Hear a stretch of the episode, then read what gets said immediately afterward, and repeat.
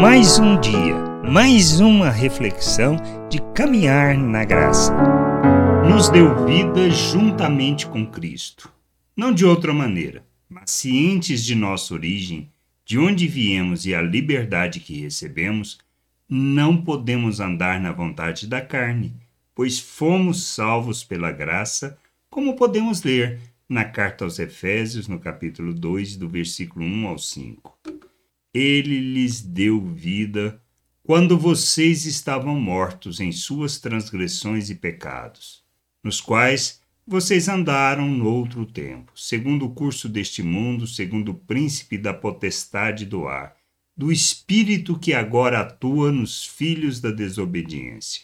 Entre eles também nós todos andamos no passado, segundo as inclinações de nossa carne fazendo a vontade da carne e dos pensamentos, e éramos, por natureza, filhos da ira, como também os demais. Mas Deus, sendo rico em misericórdia, por causa do grande amor com que nos amou, e estando nós mortos em nossos em nossas transgressões, nos deu vida juntamente com Cristo.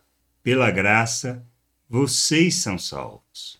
Este é o entendimento que devemos ter Pois quando ainda estávamos mortos e separados de Deus, filhos da ira, ele se moveu em nosso favor, para que, sendo salvos por sua graça, mediante a obra redentora de Cristo, nós pudéssemos receber da vida eterna do Criador, para vivermos neste mundo para o louvor da sua glória, não mais escravos do pecado não mais escravos de nossas paixões, mas como filhos de Deus, servos da justiça, para que a vontade de Deus, de nosso Deus e nosso Pai, se cumpra em nós e por meio de nossas vidas. E assim levemos a sua salvação a todos os lugares, sendo luz neste mundo.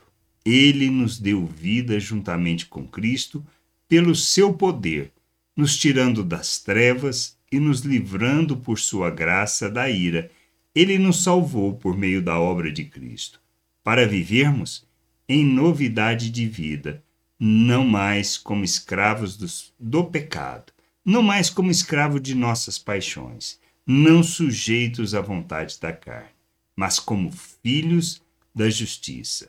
Por isso, precisamos santificar o nosso proceder, rejeitar toda obra, toda obra que procede da maneira de pensar deste mundo, todas as relações fundamentadas na maneira de pensar do mundo, e nos submetamos a Cristo Jesus como Senhor, revestindo dele, revestindo da sua maneira de agir, pois ele nos salvou, nos justificou e concedeu-nos o perdão para que nós andemos segundo a vontade do Pai. Graça e paz sobre a tua vida. Amém. Você acabou de ouvir uma reflexão de caminhar na graça.